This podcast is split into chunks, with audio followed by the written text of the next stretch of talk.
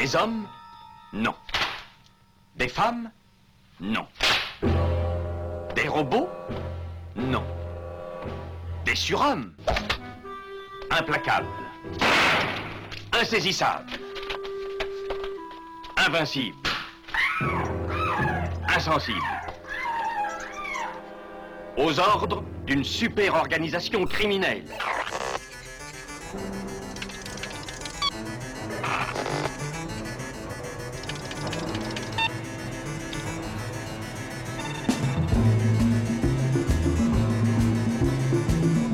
Impossible Rien n'est impossible pour... Culture prohibée. Bienvenue pour ce nouvel épisode de Culture Prohibée. Culture Prohibée, c'est l'émission hebdomadaire de la culture planète du Ciboulot, coproduite par Radio Graphite, graphite.net, et animée par l'équipe des films de la Gorgone, lesfilmsdelagorgone.fr. Culture Prohibée, c'est aussi un profil Facebook et un podcast disponible sur différentes plateformes. Tous les détails sont sur le blog de l'émission culture-prohibée.blogspot.com.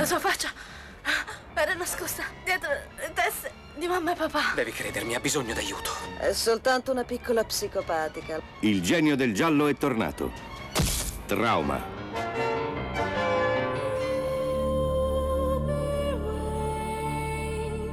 Au sommaire aujourd'hui, une émission consacrée aux films mal aimés, ou tout du moins dits mal aimés, ou peut-être tout simplement des films méconnus, injustement méconnus. Euh, et on va essayer aujourd'hui, euh, avec la complicité d'éditeurs hein, qui sortent ces films, de réparer, de ces injustices. Alors on, va vous parler du trauma de Dario Argento qui est sorti dans une magnifique édition chez Extra Lucide Film. On va vous parler de trois films, en fait quatre d'ailleurs, de James Well. Euh, le baiser devant le miroir, son remake Femme délaissée, euh, qui est proposé en bonus avec le, baiser devant le miroir, court-circuit et l'enfer vert, et tout ça c'est sorti chez Elephant Film. On va vous parler du deuxième, second, et en fait dernier film réalisé pour le cinéma par Charlton Heston. On vous avait déjà parlé de son Antoine et Cléopâtre, hein, qui datait euh, des années 70, du début des années 70. Euh, là, il signe quelques années plus tard La fièvre de l'or, qui est sorti chez Rimini. Un film, là, c'est pareil, euh, qui mérite euh, d'être réhabilité. Et enfin, on abordera un film plutôt méconnu de Robert Wise qui s'appelle Deux sur la balançoire. Et ça, c'est également disponible aux éditions Rimini. L'équipe de Culture Prohibée remercie Karine Bach, Nathalie Youn, Victor Lopez, Jean-Pierre Vasseur et Patrice Véry pour leur aide sur cette émission. Cette émission qui, je vous le rappelle, est réalisée en partenariat avec la revue Prime Cut, revue que l'on peut se procurer directement sur le site de l'éditeur TheExtasyOfFilm.com ou sur le site des films de la Gorgone, www.lesfilmsdelagorgone.fr. Pour causer de, de films mal aimés, euh, je me suis entouré de personnes que j'aime beaucoup. Voilà, j'ai fait l'inverse. Euh, euh, je suis, je suis dingue. Je suis dans les paradoxes. Euh, Je suis dans les jeux de miroir. Voilà, parce que ça va être, au- comment dire, au programme des, des films que l'on va aborder aujourd'hui. Et je suis, je suis avec Damien Demey, dit la Bête Noire de Compiègne, un archéologue animal en quête de cultures souterraines et oubliées. Bonjour Damien. Salutations à toutes les entités conscientes qui nous écoutent. Je suis également avec Thomas Roland, dit le Loup-garou Picard, créateur de À l'écoute du cinéma, diffusé sur RCA et qui, chaque nuit de pleine lune, rédige de sanglants écrits pour la revue Prime Cut, dont il est le rédacteur en chef. Bonjour Thomas. Bonjour GG, bonjour Damien et bonjour à toutes les auditrices mal aimées ou pas. Voilà. Nous débutons cette émission avec un réalisateur moi, que j'aime beaucoup. Si vous écoutez souvent Culture Prohibée, vous le savez, hein, un réalisateur italien, un- une véritable rockstar d'ailleurs, hein, quand il était au summum de, son talent et de, son succès public, euh, qui est un, réalisateur euh, qui a été quand même pas mal mésestimé, sous-estimé, avant d'être réévalué, j'ai envie de dire un peu tardivement, euh, malheureusement, pas quand il était au summum de son talent même si moi je trouve des qualités à presque tous ces films, y compris ceux que personne n'aime. Voilà, mais ça c'est mon côté, euh, c'est mon côté fanboy. Je veux bien sûr parler de Dario Argento. Et euh, on peut aujourd'hui, on peut aujourd'hui, euh, comment dire, enfin dans une édition vraiment excellente, enfin une des meilleures éditions d'un film d'Argento, qui vient très bien compléter d'ailleurs un coffret euh, en exclusivité Fnac euh, paru euh, au film du Camélia avec toute une partie de sa filmographie en 4K accompagnée d'un bouquin d'Olivier Père dans lequel d'ailleurs on peut enfin voir du coup euh, Phénoména dans des conditions euh, exceptionnelles. Et je parle de Phénoména évidemment c'est parce qu'entre Phénoména et le film dont on va parler aujourd'hui il y a quand même pas mal de, de- corrélations. Euh, et là le, coffret euh, autour de Trauma proposé par Extra Lucide Film. Et alors il est vraiment blindé de bonus. Alors il y a un livret qui, condense un peu euh, pas mal d'écrits euh, autour de en particulier autour de la rétrospective qui a eu lieu à la, à Cinémathèque de Dario Argento. Il y a un entretien avec Dario Argento lui-même, sympathique entretien d'ailleurs. hein. Euh, Il y a un- une analyse du film par Jean-Baptiste Toré. On y reviendra, parce que l'analyse du film par Jean-Baptiste Toré euh, est, absolument passionnante euh, et très, très très bien. Il y a un portrait de Tom Savini par David Scherer. David Scherer qui est venu dans cette émission déjà hein, euh, et qui se révèle comme d'habitude intarissable. Il y, a, un retour sur le film avec Asia Argento et Yves Montbayer, un dialogue avec Dario Argento à la Cinémathèque française, ça c'est plus récent. Et puis il y a ce qu'on avait déjà sur les DVD, il y a le making of par exemple, Euh, il y a aussi la, visite des décors de trauma. Et le, coffret est très très beau avec un très beau visuel. Alors, trauma, qu'est-ce que c'est? Ben, C'est la tentation américaine de, Dario Argento. Alors, tentation américaine, pourquoi, comment? Évidemment, il y a des raisons. hein. Euh, Dario Argento, c'est d'abord euh, un début de carrière absolument flamboyant. Hein. 1970, L'oiseau au plumage de cristal qui donne le premier succès commercial au Giallo, genre qu'un peu tout le monde avait oublié euh, depuis 64, et sa création, en tout cas sa concrétisation par Mario Bava avec Six femmes pour l'assassin. Il va enchaîner sur Le chat à neuf queues, Quatre mouches de velours gris, qui sont des, des- des films qui vont rencontrer à la fois succès public, succès critique. Et puis après, il va arriver sur ses chefs-d'œuvre. Alors je mets de côté un peu 5 jours de Milan, qui est une comédie sur la Révolution en Italie, qu'il a produit et qu'il a dû réaliser euh, parce que pour des circonstances euh, liées à des incidents de production, mais qui n'était pas forcément d'ailleurs euh, ce qu'il avait prévu de faire au départ, voilà, de, réaliser cette comédie. Et je vais plutôt rester dans le domaine de l'angoisse et des, frissons, justement, parce qu'après il arrive à son chef-d'œuvre 75, Les frissons de l'angoisse, Profondo Rosso, euh, 77, autre chef-d'œuvre, Suspiria, 80, autre chef-d'œuvre, euh, Inferno. C'est vraiment pour les argentophiles celui-là, parce que euh, In- Inferno, c'est une plongée dans l'inconscient d'Argento, euh, peut-être la plongée la plus, la plus passionnante. hein. Là, il se livre intégralement à son, à son public. Euh, il enchaîne ensuite avec Ténèbres en 82. Il est toujours au sommet, au sommet de son art, au sommet critique. Tout le monde l'adore. Ses films rencontrent des succès importants. Et puis arrive le film de la cassure en 85, Phénoména. Phénoména qui est excellent, hein, qu'on peut revoir dans, effectivement dans le coffret, euh, dans le coffret édité par les films du Camélia. Phénoména qui est avec Jennifer Connelly, qui est une toute jeune Jennifer Connelly, hein, euh, qui est mineure euh, au moment du tournage, qui est toute jeune et qui, qui vient dans une école, euh, elle est fille d'un, d'un, comment dire, d'un- d'une célébrité, d'un acteur un peu célèbre, voilà, et elle vient dans cette école en Suisse euh, pour pouvoir étudier. Et puis il y a plein de phénomènes étranges qui se produisent dans cette école et des meurtres. Et, et elle, elle va enquêter sur ces meurtres parce qu'elle a un pouvoir. En fait, elle peut communiquer et commander les insectes. Voilà.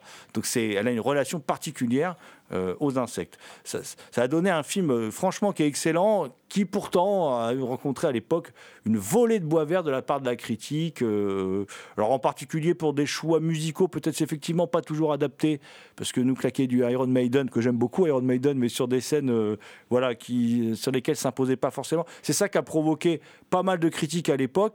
Ah, néanmoins, ça reste un grand film. Enfin, à revoir, moi je trouve ça génial. Arrive 87, arrive Opéra, qui est aussi dans le coffret. Opéra, pareil, film génial, là aussi plongé dans le cerveau d'Argento.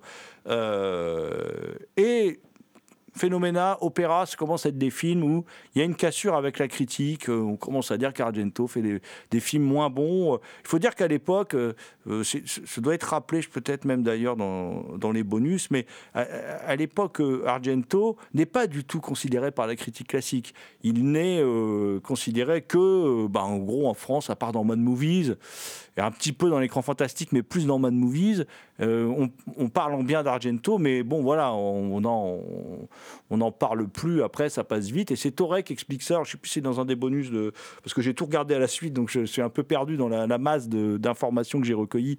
Euh, mais euh, Toré en parle très bien, c'est-à-dire qu'il explique, Jean-Baptiste Toré, euh, euh, on a il n'y avait que cette presse-là et puis le Fanzina qui parlait d'Argento et tout à coup tout le monde s'est mis un peu sur son dos quoi et c'est une une comment dire une, communauté de fans qui peut être très versatile. Et là tout le monde s'est mis sur son dos tout le monde s'est mis à dire que ce qu'il faisait c'était mauvais c'était nul alors que ça ne l'était pas. Euh, en même temps il y a le cinéma en Italie qui se casse la gueule et il décide d'aller tenter l'aventure américaine d'aller rejoindre son pote avec qui il avait travaillé sur Zombie Dawn of the Dead donc George Romero. Et ils vont faire ensemble alors euh, Deux yeux maléfiques est un film à sketch. Il va faire un segment autour du chat noir euh, un film qui est en 90 hein, qui sort en 90 qui au départ ça devait être une anthologie avec plus de, de sketchs que ça tout ça puis qui va, va se résumer à leurs deux travaux en fait.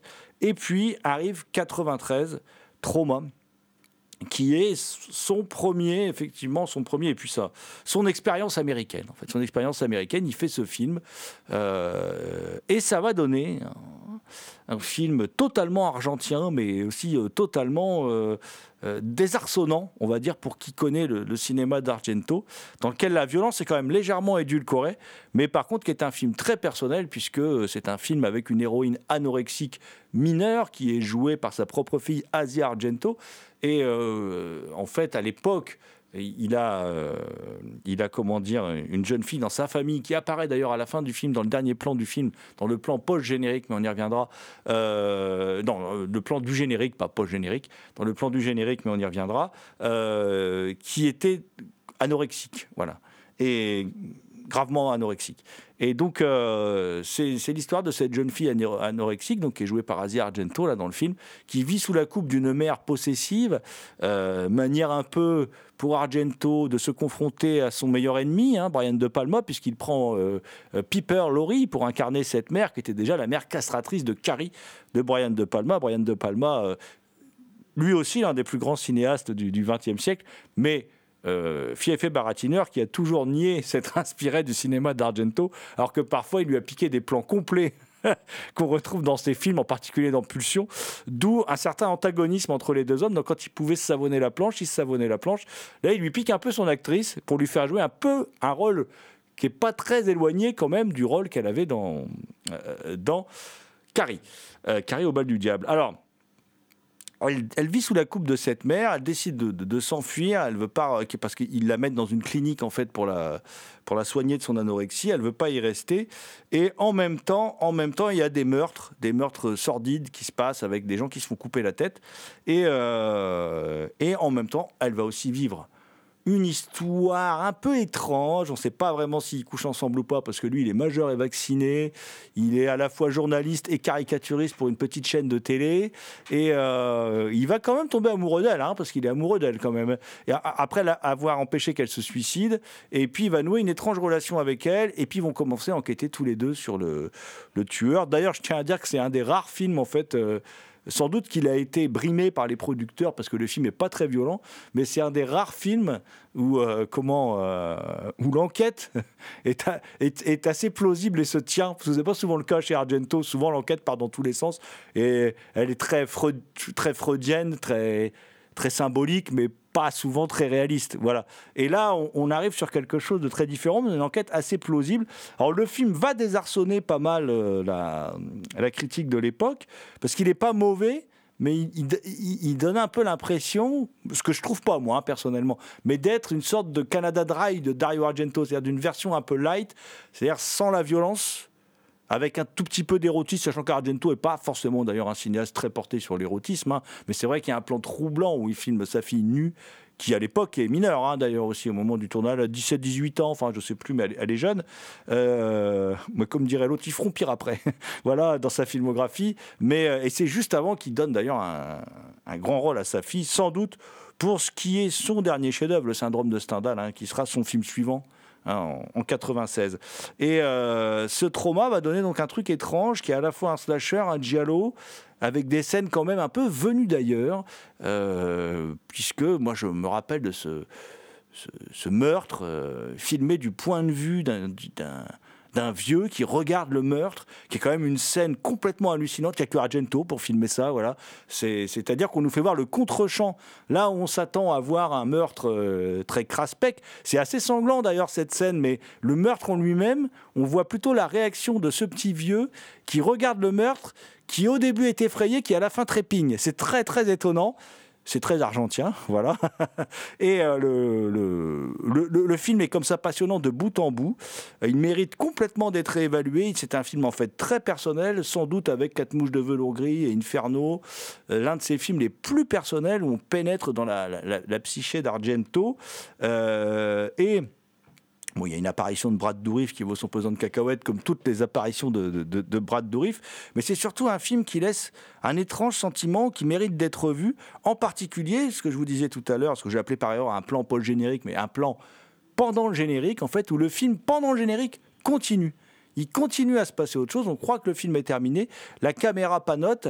Et puis, on voit euh, un groupe qui joue une sorte de reggae, quoi, comme ça, qui joue un, truc euh, blues rock reggae. Excusez-moi, je, euh, pas très bon pour définir le style musical. Et puis, il y a un plan sur une jeune femme qui danse, qui est donc en fait sa nièce, qui elle est malade d'anorexie, euh, voilà, qui est très belle, qui est filmée d'une manière avec un éclairage très particulier que sur son visage, et il se met à avoir un éclairage très fort. Et là, on pense évidemment au lien avec Phénoména et aux scènes où Jennifer Connelly entre en connexion avec les, insectes. Et là, c'est cette manière qu'a un peu Argento. Et c'est alors le lien avec Phénoména. Je remercie Jean-Baptiste Auré. Je moi, je ne l'avais pas forcément vu.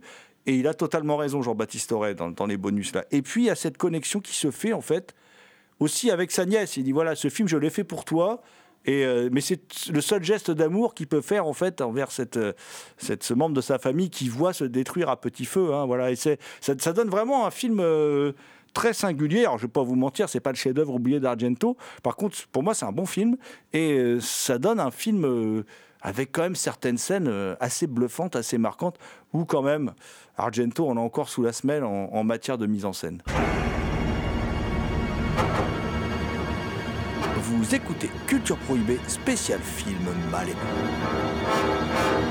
C'est vrai que pour ceux qui connaissent le cinéma d'Argento, Trauma peut laisser un peu sur sa fin parce que esthétiquement, c'est quand même un film très différent de ce qu'il faisait avant. Avant, c'était euh, bah, c'était très baroque hein, euh, au niveau des éclairages, des cadrages. Et là, la, direction de la photographie, elle est plus cotonneuse. Quelque chose de beaucoup plus vaporeux. Et euh, il garde parfois des plans, des décadrages un peu bizarres, et surtout ce, ce, ce goût pour mélanger différentes architectures. hein. Là, on est à, à Minneapolis, hein, je crois. hein. Le film est tourné à Minneapolis. Donc, il y a, il y a ces grands ensembles en centre-ville, ces buildings, qu'il met en opposition avec euh, un, un, un entrepôt désaffecté quasiment, ou alors euh, euh, quelque- un- un autre entrepôt abandonné, où Brad Dourif a une scène... euh, mémorable, hein. Euh, ou alors encore euh, la maison familiale qui est une maison assez gothique. Donc là, il fait des décadrages. On retrouve de l'Argento avec, avec des, ambiances orageuses, etc. Mais c'est un film eff- effectivement assez différent, beaucoup moins violent. hein, mais je crois que la production a, a mis le là, d'après ce que j'ai compris en regardant les bonus. Et c'est un film aussi qui est assez déroutant, parce qu'il commence par une séquence qu'on ne retrouve pas par la suite. Hein, euh, Jean-Baptiste Torel explique, c'est qu'il a dû couper ça du scénario, parce que bah, la production, toujours, euh, euh, n'a pas voulu de ça. Il y, avait un fil rouge autour d'un personnage obsédé par la révolution française à la guillotine. Il y a un moment, il y a un plan où cette maquette réapparaît furtivement, hein, mais euh, c'est pas, il n'y a pas d'explication. Mais de toute façon, on s'en fout un peu, vu que euh, c'est quand même... euh, il reste les meurtres. il y a l'idée de, décapitation. hein, il y a toujours cette idée de Giallo, hein, le personnage avec ses gants noirs, de, cuir noir. Et puis le crime à l'arme blanche. Bon, cette fois, l'arme blanche est électronique, est électrique. hein. Bon, il, faut, faut bien, faut bien euh, faire avec son temps aussi. Donc, euh, oui, c'est pas le meilleur Argento, effectivement. Mais c'est, moi, je trouve que c'est pas un film honteux du tout. Et surtout, euh, c'est un film qui n'a pas forcément une résolution heureuse. Parce que le personnage, finalement, bah, le, film porte bien son titre, un trauma, l'anorexie, ça vient, d'après ce que t'expliques, euh, euh, t'aurais dans les, dans les bonus. hein, L'anorexie, ça vient d'un tra- d'un traumatisme hein, euh, euh, par rapport aux parents ou quelque chose comme ça. Et donc, euh, le film n'a pas forcément une, une résolution heureuse. Et là, pouf, il, il décadre et euh, il fait ce travelling qui le mène jusqu'à cette terrasse où il y a sa nièce euh, qui danse. euh, les cheveux au vent, etc. Donc c'est un film assez étrange, assez déroutant quand même. Et on retrouve toujours le- cet univers là Argento avec, avec des marginaux. hein. Dans tous les films d'Argento, il y a des homosexuels, c'est marrant. hein. Soit, soit euh, le personnage rentre dans un bar homosexuel, soit il y a toujours un couple d'homosexuels. Mais bon, parfois dépeint de façon assez caricaturale, mais pas, mais pas méchamment. hein. Il y, a, toujours de la tendresse, il y a toujours quelque chose. hein. De toute façon, il aime les marginaux, hein, euh, Argento. Et là, il y a assez. euh, euh, un gars qui garde un entrepôt, à qui il, lui reste plus que deux doigts, une main. Il y a un couple de lesbiennes. Le personnage euh, de Brad Dourif, qui est un médecin déchu. euh. Donc il y a toujours ce- cet amour des marginaux qui transpire, malgré, malgré cette, euh, cette, cette esthétique beaucoup plus, beaucoup plus confortable. hein. Je disais qu'elle était plus, cotonneuse, plus vaporeuse, beaucoup moins, beaucoup moins irréaliste que ses précédents films où elle était complètement baroque. Le trauma d'Argento est, particulier, ça je pense qu'on l'a tous vu. Il est peut-être un peu plus sage éventuellement que, que ses euh, précédents films. Comme tu disais, Thomas, il est, moins euh, baroque. Euh, comme tu as évoqué la scène d'ouverture qui m'a fait rire, elle m'a fait penser, pour ceux qui auront la ref, au musée de la figurine de Compiègne, où on a des scènes de révolution identiques avec des petits personnages. On retrouve le thème de la décapitation avec une arme moderne. Peut-être parce qu'il, vu qu'on est un peu là, en dehors de sa, enfin, ça reste du giallo, mais vu qu'on est plus tard, le récit est beaucoup, il fait beaucoup plus moderne dans la façon d'être filmé par rapport à, ce qu'il faisait avant. Euh, il se concentre sur euh, l'anorexie. Il en parle étrangement, euh, sans doute parce qu'il est touché directement par ça. Il y a un moment où la jeune, où, du coup, le personnage principal est justement chez son psy qui veut la droguer pour qu'elle retrouve des souvenirs euh, de son passé, qu'elle remonte à, son trauma, à un des traumatismes euh, qu'elle pu avoir. Et la scène d'hallucination euh, m'a fait penser à Suspiria. C'est pas vraiment une référence à Suspiria, mais il y a quelque chose qui, qui en sointe, qui en, qui en transpire. Et surtout, le truc que j'ai adoré avec le film, c'est les placements de caméra. Je les trouve incroyables. Il fait 1h5, 1h49, je crois. Il est presque long. Il est pas vraiment long, mais je pense qu'il atteint un peu sa limite. Et à chaque fois que, éventuellement, je me trouvais désintéressé par le film, il me sortait, il sortait un nouveau mouvement de caméra qui me rentrait dedans. euh, automatiquement qui est abs- absolument incroyable parce que la caméra dans le film durant tout le film du coup euh, lorsque le tueur euh, vient pour faire son meurtre on est du point de vue du tueur au niveau de la caméra ce qui fait qu'on ne voit jamais son visage ce qui est un truc euh, assez classique mais au milieu, enfin dans le film même il met d'autres plans de caméra qui sont là euh, pour l'esthétique pour provoquer des effets il a fait rouler sur la même il a fait tourner il a fait suivre dès qu'on sort d'un plan classi- classique il y a toujours cette, euh, ce petit doute durant un instant de est-ce qu'on est en train de suivre le tueur ou est-ce qu'on est en face à Argento qui en fait s'amuse avec la caméra, ce qui est absolument délicieux. Je rappelle donc que Trauma, c'est disponible chez Extra Lucide Film. Euh, et que c'est donc un investissement à faire absolument, un coffret magnifique.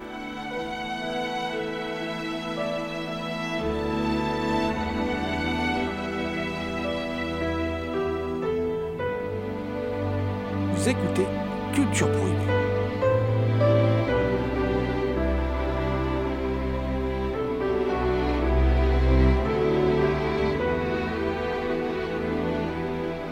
Autre cinéaste euh, qui est réputé pour ses talents de conteur dans le domaine de l'horreur et de l'épouvante, mais qui en fait a fait une carrière qui va bien au-delà de tout ça. L'horreur et l'épouvante ne comprenant en gros, hein, ne, recouvrant en gros que la moitié de sa filmographie très courte, à peine plus d'une dizaine d'années. Je vais vous parler de James Well, qui est mis à l'honneur euh, chez nos amis d'Elephant Film. Euh, alors James Well, tout le monde connaît un peu son histoire, en particulier euh, grâce au, film euh, de Bill Condon, Ni Dieu ni démon, un film de 98, un bon film d'ailleurs, et euh, adapté de Gods and Monsters, donc Ni Dieu ni démon aussi en français, paru chez 10-18, adapté d'un bouquin qui est sa biographie, hein, qui s'appelait à la base Le père de Frankenstein, hein, Father of Frankenstein, et c'est une biographie de Christopher Bram.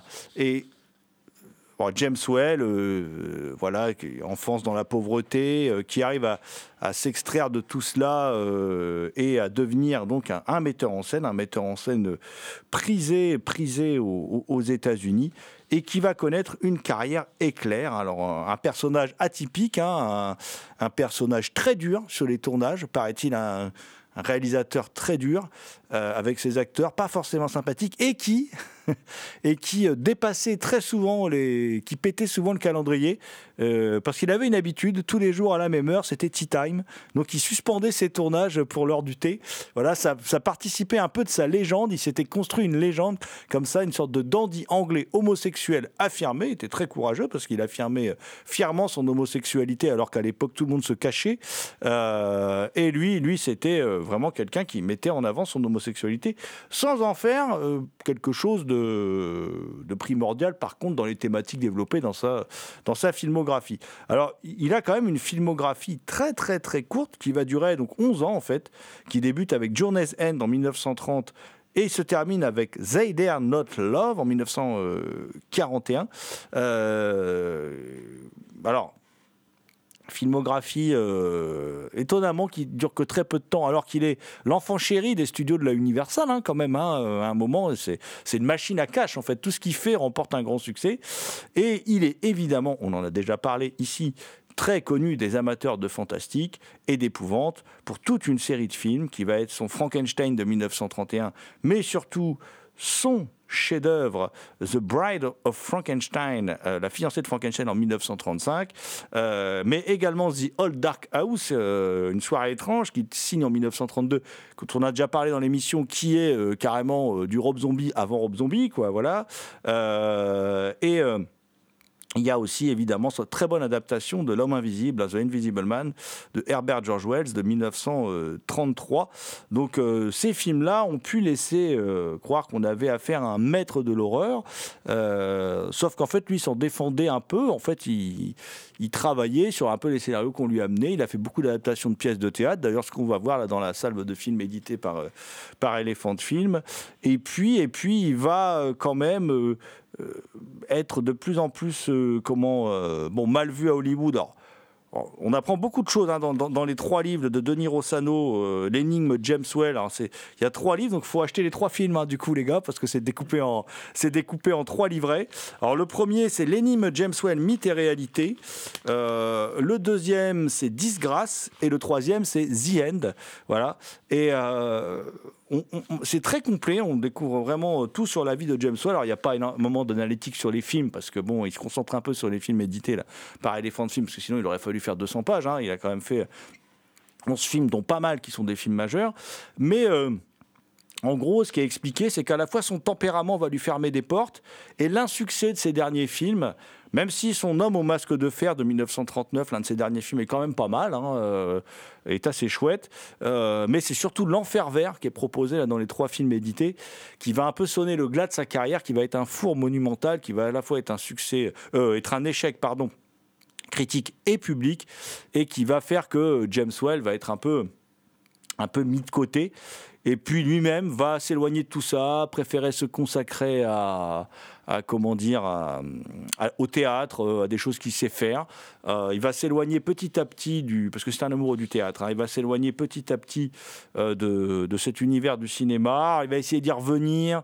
Il va avoir un épisode malheureux des, années plus tard, après son dernier film, où il va tourner un sketch pour un film à sketch et le sketch va pas être retenu. Enfin, le divorce est consommé pour lui avec le, cinéma. On ne reverra malheureusement pas ce très très grand metteur en scène euh, signé d'autres films après 1941 et en 1957, alors qu'il est quand même relativement jeune puisqu'il est né en 1889, il décide de se donner la mort euh, parce qu'il a beaucoup de problèmes de santé, en particulier des accidents vasculaires cérébraux à répétition. Il se trouve diminué et euh, refuse de, de se voir euh, diminuer et préfère se donner la mort. Il est retrouvé dans sa piscine, hein, je crois, si ma mémoire est bonne, euh, flottant dans sa piscine. Il semblerait, enfin, tout du moins d'après le film, hein, Ghosts and Monsters de Bill Condon, euh, c'est pas certain que ce soit un suicide. Il y a, il y a une ambiguïté euh, sur, sur sa mort, on sait pas trop bien. hein. Il semblerait que la thèse du suicide aujourd'hui soit plus largement euh, comment dire, reconnu comme euh, réel. Quoi. Voilà. Après, moi, je suis comme toi, Thomas, je, je n'ai pas de. Et je pense que Bill Condon ne veut pas trancher parce qu'il ne le sait pas lui-même. Du coup, il, il, fait une fin un peu ouverte comme ça euh, à, son, à son très bon film, hein, que, qu'on vous conseille vivement. Là, l'idée, intéressante d'Elephant Film que, que l'on salue, donc, c'est d'éditer trois films qui, qui démontrent la versatilité euh, de, de notre ami euh, James Well. Alors, il y, euh, il y a deux adaptations de pièces de théâtre. Euh, il y a Le baiser devant le, miroir, qui est un film de 33. En bonus est proposé son remake, un film de 38 qui s'appelle Femme délaissée. Et puis, et puis, on va avoir aussi Court-circuit, qui est aussi adapté d'une pièce de théâtre, euh, où ça se sent un peu, je trouve d'ailleurs que c'est adapté d'une pièce de théâtre. Euh, plutôt une sorte de comédie à la Lou Beach, là, tandis que le, baiser devant le miroir et son remake sont plutôt des films très étranges, presque du cinéma policier, du cinéma de, de prétoire, euh, cinéma très étrange, des films très étranges, très intéressants. Et puis, euh, le dernier film proposé, c'est L'Enfer Vert, un film de 40 qui est Green Hell, qui est, vraiment le film sur lequel on a Vincent Price qui joue dedans, dit que c'est l'un des cinq plus mauvais films de tous les temps. C'est pas vraiment vrai, mais c'est pas un bon film, ça c'est clair, on va en parler. Mais donc, du coup, Thomas, effectivement, là, on redécouvre quand même, grâce à Elephant Film, euh, une autre facette de la, la filmographie de James Well, euh, nous qui connaissons surtout en fait son travail dans le fantastique et l'épouvante. Pourtant, euh, le baiser devant le miroir bénéficie dans certaines séquences d'une esthétique quand même assez fantastique hein, qui, ra qui, rappelle notamment les Frankenstein, etc. Je pense à, ce, à cette scène où on voit l'un des personnages émerger euh, d'une rare forêt, d'une forêt où il y a quelques peu, assez peu d'arbres, hein, avec une lumière derrière, euh, qui éclaire par derrière, euh, qui se rapproche d'une maison. Tout ça, ça fait très, très onirique. Hein. Il y a un petit côté euh, limite expressionniste. Il hein. bah, faut dire aussi que le, directeur de la photo, bah, c'est pas n'importe qui, c'est Karl Freund. Donc il y, a ce petit côté-là. C'est un film, c'est quand même un film assez bavard, parce que c'est d'après une pièce aussi. C'est quand même un film assez bavard. Et c'est un film qui est construit en flashback aussi. Alors effectivement, ça commence euh, par un meurtre. Après, euh, le personnage est interrogé, il y a des flashbacks, ça se termine dans, comme un film de procès. Et c'est un film assez étrange quand même, parce que le point de vue adopté, euh, je ne sais pas si ça passera aujourd'hui. Ah bah, oui, oui, oui, on peut en parler, parce que l'histoire c'est quand même celle d'un il y a beaucoup de jeux avec les miroirs. C'est l'histoire d'un mari qui découvre qu'il est trompé parce qu'il embrasse sa femme quand elle se fait belle devant le miroir. Euh, elle, efface son baiser, elle se remaquille tout de suite. Elle lui jette un regard terrible. Voilà. Et euh, lui décide d'aller la tuer parce que c'est un mari trompé. Et le, héros, qui est un, avocat, va décider de, prendre la défense de cet homme pour dire c'est un mari trompé. Donc c'est légitime qu'il tue sa femme. Vous voyez, le propos est quand même pas très MeToo, ça, on est d'accord. Hein, c'est assez hallucinant. Euh, et euh, d'ailleurs, dans le remake de 38, c'est différent. On, re, le, le, procureur, là, c'est un procureur, le héros, euh, il découvre le crime qu'au bout de quasiment 20, 25 minutes de film, et il découvre, touché, parce que lui-même, il est touché par l'adultère, il, il, décide de requalifier l'assassinat en homicide pour pas, qu'on, pour pas que le type soit, soit grillé sur la chaise électrique, mais qui finissent ses jours en prison quand même. Donc on a changé quelques années plus tard, on n'ose plus aller jusqu'à innocenter ce type, qui est un type de la bonne société, qui est un docteur. Donc c'est un type euh, que, quand même pas soupçonnable de choses pareilles. S'il l'a fait, c'est qu'il a des raisons de le faire et qu'il avait raison. C'est un peu ça le propos du film. Et donc effectivement, l'histoire du film c'est ça, et surtout c'est un jeu de miroir, c'est-à-dire que l'avocat qui travaille sur ce dossier va découvrir dans une scène similaire, lorsqu'il échange un baiser avec sa compagne, elle aussi devant un miroir, que lui aussi, il est un mari trompé. Donc du coup, il y a effectivement euh, cette idée de miroir entre les deux personnages qui fait que, euh, eh bien, euh, je veux défendre ce type parce que moi-même je vis ça. Moi-même, j'aimerais tuer ma femme ou l'amant de ma femme, mais plutôt la femme. Hein, c'est la femme qui est vraiment visée. Hein. mais pour laver mon honneur, je vais défendre ce type et je vais me payer ma femme au tribunal aussi quand même un petit peu. Donc c'est vraiment c'est singulier. Ah oui, c'est assez singulier. Bien que le ce personnage de, procureur, c'est quand même aussi un peu le contrepoint de, de l'accusé. Parce que lui, son idée, c'est euh, si, si mon client est innocenté, c'est que moi, je peux le faire aussi. Donc, euh, mais il y a un retournement de situation qui fait que euh, bah, le film reste quand même ambigu quoi, euh, sur cette question-là. Et puis bon, la fin, euh, il y a une fin quand même plus ou moins heureuse, hein. mais c'est quand même un film assez bizarre, hein. même, même pour l'époque, je trouve ça quand même assez gonflé. quoi. La morale du baiser devant le miroir est, en effet particulière. C'est pas qu'on pourrait pas le refaire après MeToo, c'est que justifier le meurtre de quelqu'un de manière passionnelle, de toute façon, ça n'a jamais fonctionné devant un tribunal, sauf devant le film, il semblerait. Euh, L'histoire du baiser au début, je vais revenir dessus parce que je te trouve un peu succinct là-dessus, euh, Jérôme. C'est pas juste qu'il l'embrasse et qu'elle euh, l'efface de manière euh, dégoûtée, c'est que Enfin, si, ça joue aussi, mais c'est surtout qu'elle se fait belle pour sortir, mais elle ne se fait pas belle pour lui. Et c'est à partir de là qu'il commence à émettre des doutes. Il se dit, tiens, ma femme veut paraître jolie, mais pas pour moi, c'est quand même ultra bizarre. Bon, son, le film récompense son instinct vu qu'en effet elle le trompe. Et on retrouve en effet ce jeu de miroir assez particulier avec euh, l'avocat qui justement, comme tu disais Thomas, va, va se dire, euh, si je peux faire innocenter euh, mon client, enfin... Au départ, il, le client dit juste euh, je me souviens pas trop bien, euh, j'ai aucun souvenir de ce qui s'est passé ce soir-là. Il est, veut pas du coup euh, être accusé parce que s'il est accusé, c'est enfin s'il reconnaît l'homicide et qu'il est condamné, c'est la- c'est la peine de mort directe. Et l'avocat lui dire non non en fait.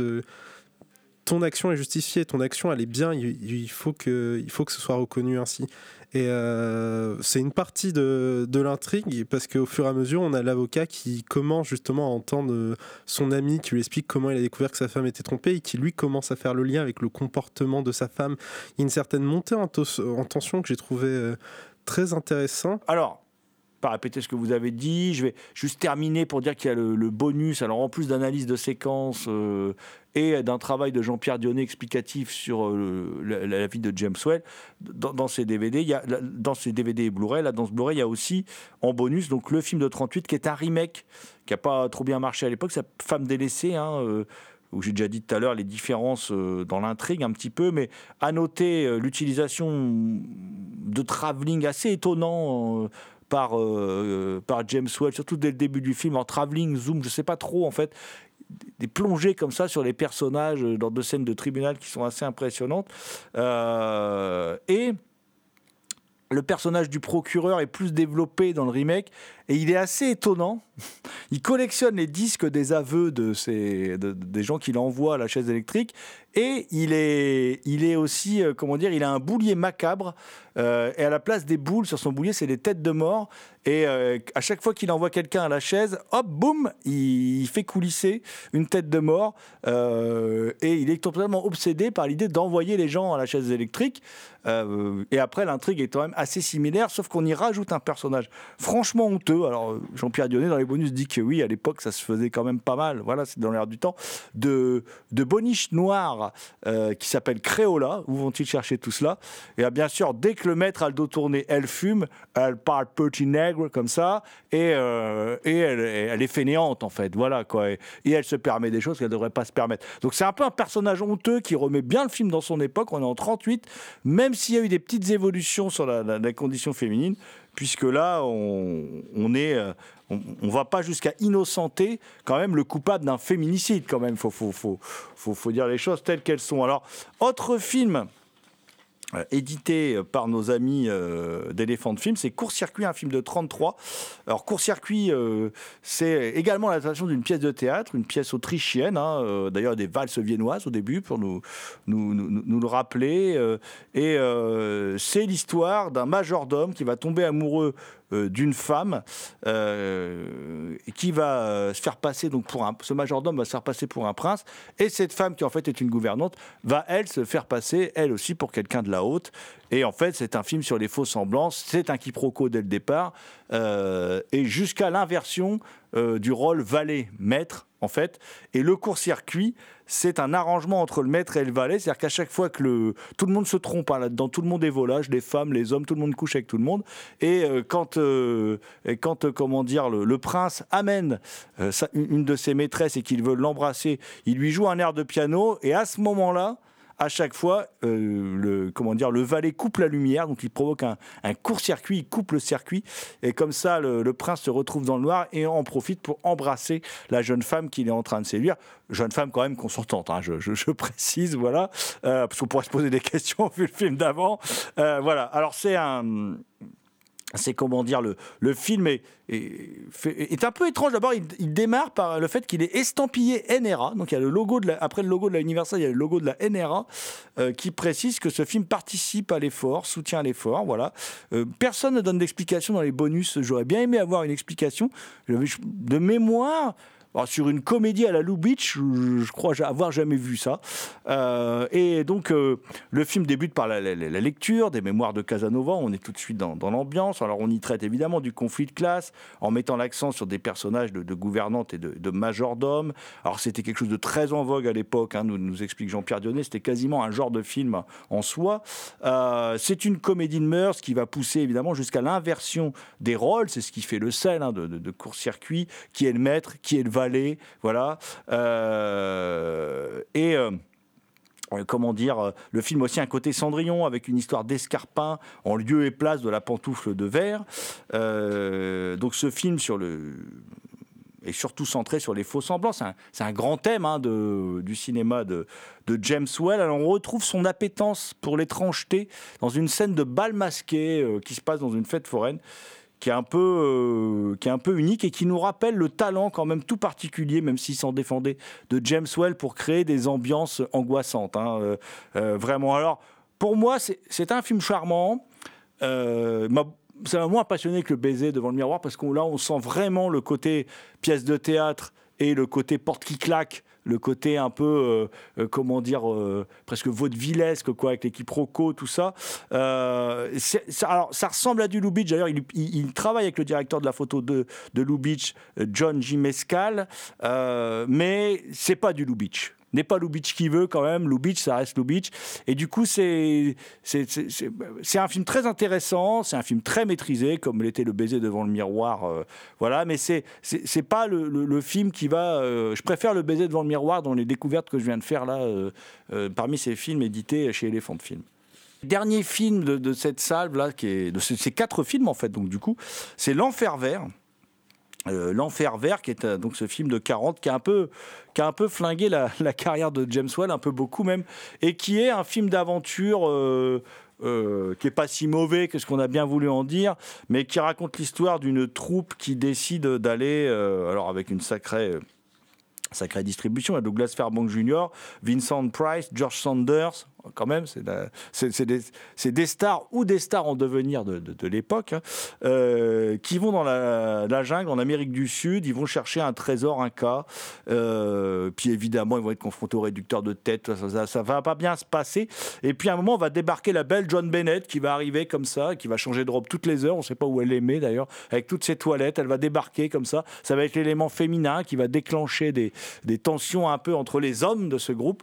Et puis au final, ça donne un film assez bancal avec des, des dialogues euh, très très euh, très empoulés. hein. Le- le scénario est de Francis Marion, qui a été une très grande scénariste du muet, qui a jamais réussi le passage au parlant, qui normalement avait quelqu'un pour corriger ses scripts. Là, le correcteur était pas dispo d'après les différentes anecdotes qui circulent sur le film, d'où le fait que le film est quand même euh, eh bien surdialogué, hein, euh, avec des dialogues assez ineptes. Euh, et au final, bon, le film est quand même décevant, hein, mais Thomas, c'est quand même pas non plus, euh, comme disait Vincent Price qui joue dedans, l'un des cinq pires films de l'histoire du cinéma. faut pas exagérer. hein. Y a quand même, c'est quand même James Well derrière la caméra. Euh, c'est surtout le scénario qui pêche. hein. Euh, Il y a un gros trou euh, parce qu'il trouve quand même le trésor au bout de 20 minutes. hein. Au bout de 20 minutes de film, il trouve le trésor. D'ailleurs, la, scène est pas mal. hein. La descente dans, dans la cité souterraine, etc.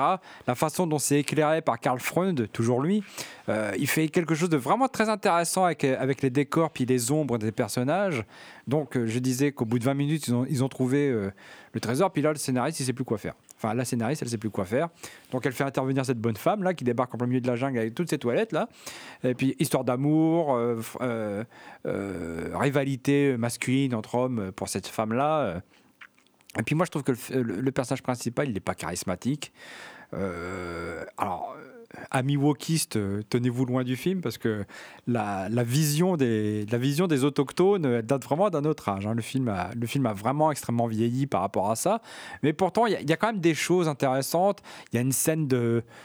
euh, une séquence d'assaut à la fin qui est pas mal, il y a des idées de mise en scène, euh, il y a une mise en scène sonore qui est, qui, est pas mal, il met pas de la musique tout le temps, euh, James Well, il, il, soigne, le son, euh, je pense notamment à une longue séquence orageuse euh, qui, peut rappeler ses films précédents.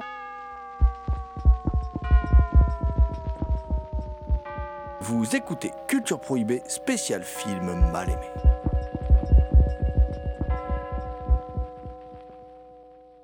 Autre grand cinéaste, pareil, pas très, pas, très, euh, pas très réputé de son vivant, et pourtant, et pourtant, Robert Wise, Robert Wise, l'immense Robert Wise, euh, et Robert Wise qui est mis à l'honneur par Rimini. On va parler de deux films sortis chez Rimini. L'un de Robert Wise, l'autre de Charlton Heston. Euh, deux sur la balançoire, donc qui est Two for the Seesaw. Pas facile à dire. Hein. Two, for the Seesaw. Euh, Robert Wise, film de 62, film qui fait dans la foulée de West Side Story, petit film intimiste, euh, petit film vraiment étrange, en noir et blanc. Alors qu'il sort d'un grand film chatoyant. Là, il fait un, film en noir et blanc. Euh, un film qui adapte une pièce de théâtre où il cherche, d'ailleurs par des procédés de mise en scène très astucieux, et il construit par exemple un décor qui simule un split screen et tout ça. Enfin, il y a, y a plein d'idées. C'est Robert Wise quand même. hein. C'est un peu comme James Well. C'est pas des manchots derrière la caméra. Les mecs ont du métier. Mais euh, un film vraiment particulier avec. euh, c'est un avocat en fait qui est joué par Mitchum, qui, qui a quitté le Nebraska parce que sa, femme, qui l'aime quand même toujours, hein, l'a, demandé en divorce. Voilà. Donc il quitte le Nebraska, il arrive à New York, il est presque comme un, un type qui erre comme ça dans la ville et il finit euh, par, à Greenwich Village par rencontrer euh, Mosca, une danseuse, vaguement danseuse, pas, pas très talentueuse. Mais en même temps, c'est Shirley MacLaine, voilà, donc il tombe sous le charme. Euh, en fait, c'est deux, deux personnes fragiles, deux, personnes en souffrance qui, se rencontrent. Alors, le, le, film est très particulier parce que quand on voit le film débuter, on pourrait croire qu'on a affaire à un film noir. Euh, on croirait qu'on va, on va se retrouver dans un polar avec euh, une photo en noir et blanc euh, sublime, signée Ted McCord, qui sera cité à l'Oscar d'ailleurs pour ce, pour ce travail. Une photo qui convient parfaitement à ce film, quand même ultra dépressif. Si vous n'avez pas le moral, ne regardez surtout pas ce film, faut, faut préciser. hein. Voilà, une sorte de mélodrame sans pathos. Hein, euh, voilà, euh, du coup, pour moi, ça passe, un mélodrame sans pathos, comme, comme j'ai pas de cœur, comme dirait Thomas Roland, euh, si présent dans ce studio. Et moi, j'ai. Alors. C'est pas un grand Robert Wise, mais c'est un très bon film. J'ai été, j'ai été particulièrement touché par une scène qui intervient au mi-temps du film, on a une fabuleuse scène durant laquelle Charlie MacLaine, elle danse seule. Elle est filmée en contre-plongée au départ. Elle danse seule dans son studio face à une gigantesque glace, comme dans, tous les, studios de danse. Et là, elle se livre sans phare, elle s'abandonne à la caméra de son metteur en scène. Elle s'oublie, je trouve que c'est une scène superbe. Et euh, elle est merveilleuse, hein, Charlie MacLaine. Et Mitchum est sensationnel. C'est-à-dire que l'image même du type viril, jusque dans sa voix de gros dur, euh, là, il fait un type touchant. C'est un homme moderne qui, qui, qui, supporte même, et qui retournerait bien avec sa femme d'ailleurs, hein, même si elle l'a demandé en divorce, qui pardonne à Shirley MacLaine quand elle le trompe. C'est voilà, c'est un type, euh, c'est un type tout en, tout en nuances. D'ailleurs, la composition de Mitchum est tout en nuances. De, ce grand colosse fragile, là, très très touchant. Et euh, bah, la photo en clair obscur magnifique, elle vient euh, magnifier aussi le jeu de ces deux acteurs. Shirley MacLaine est merveilleuse, elle rappelle un peu sa performance dans La Garçonnière, sorte de, de- de belle fille comme ça délaissée, qui traîne un secret, qui est malade en fait, qui est gravement malade, qui, subit des ulcères à l'estomac à répétition et qui est et qui est en fait une jeune femme perdue quoi. Voilà. Et, c'est ces, ces deux êtres perdus qui se rencontrent et qui vont vivre une sorte de parenthèse, même pas enchantée. et ça et le film est quand même euh, assez triste au global. hein, voilà. Et, et le film est à redécouvrir. Et là, les, on peut que féliciter Rimini de nous permettre de redécouvrir ce film.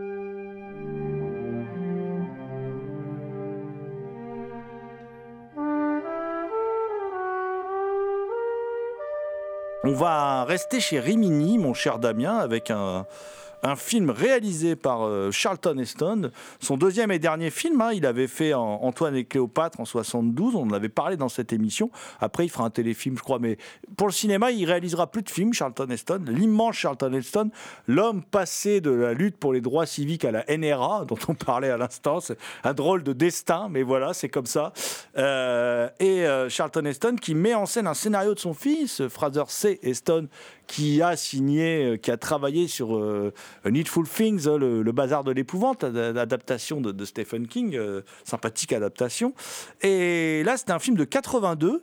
Et c'est un film vraiment particulier, moi, qui m'a vraiment plu. C'est le film du samedi soir idéal, j'ai envie de dire.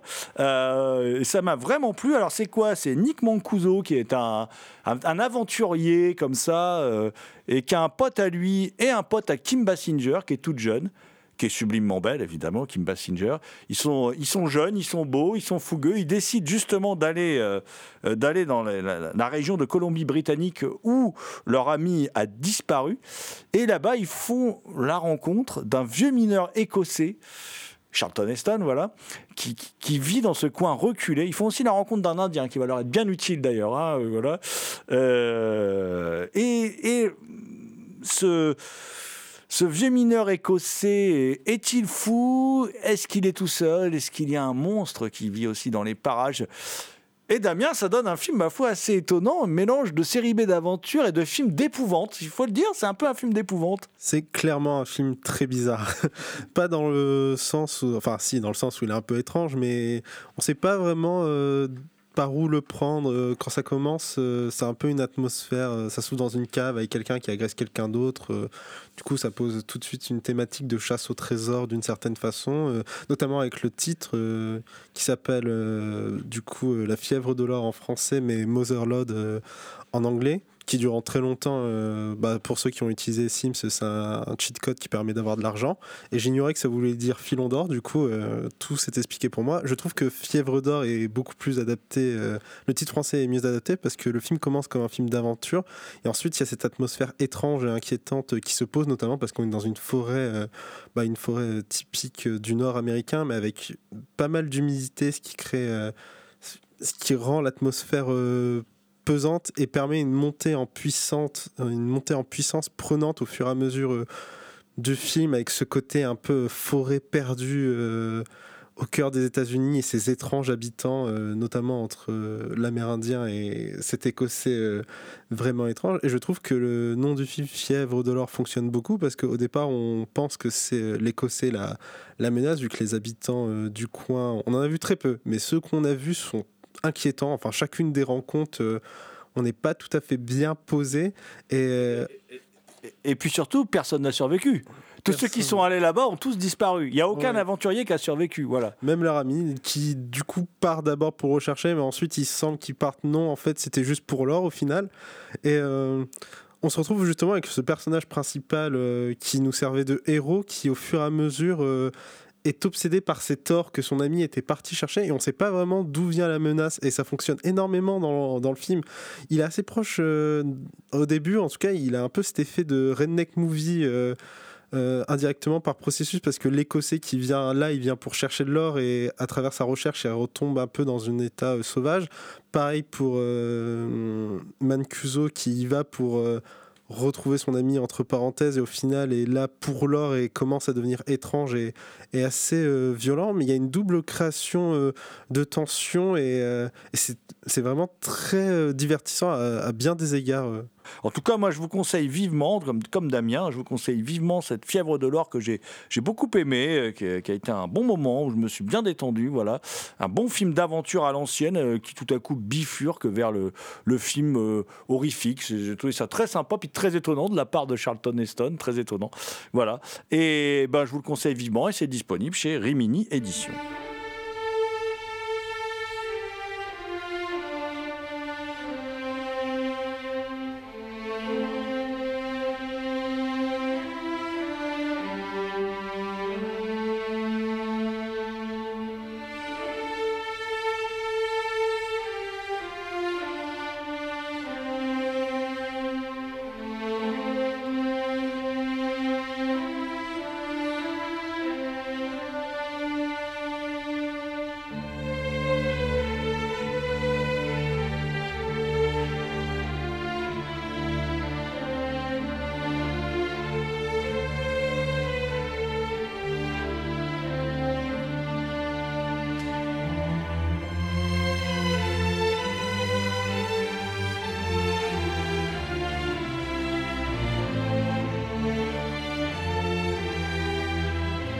C'était Culture Prohibée, une émission réalisée en partenariat avec les films de la Gorgone et la revue Prime Cut. Culture Prohibée est disponible en balado-diffusion sur différentes plateformes. Toutes les réponses à vos questions sont sur le profil Facebook et le blog de l'émission culture-prohibée.blogspot.com.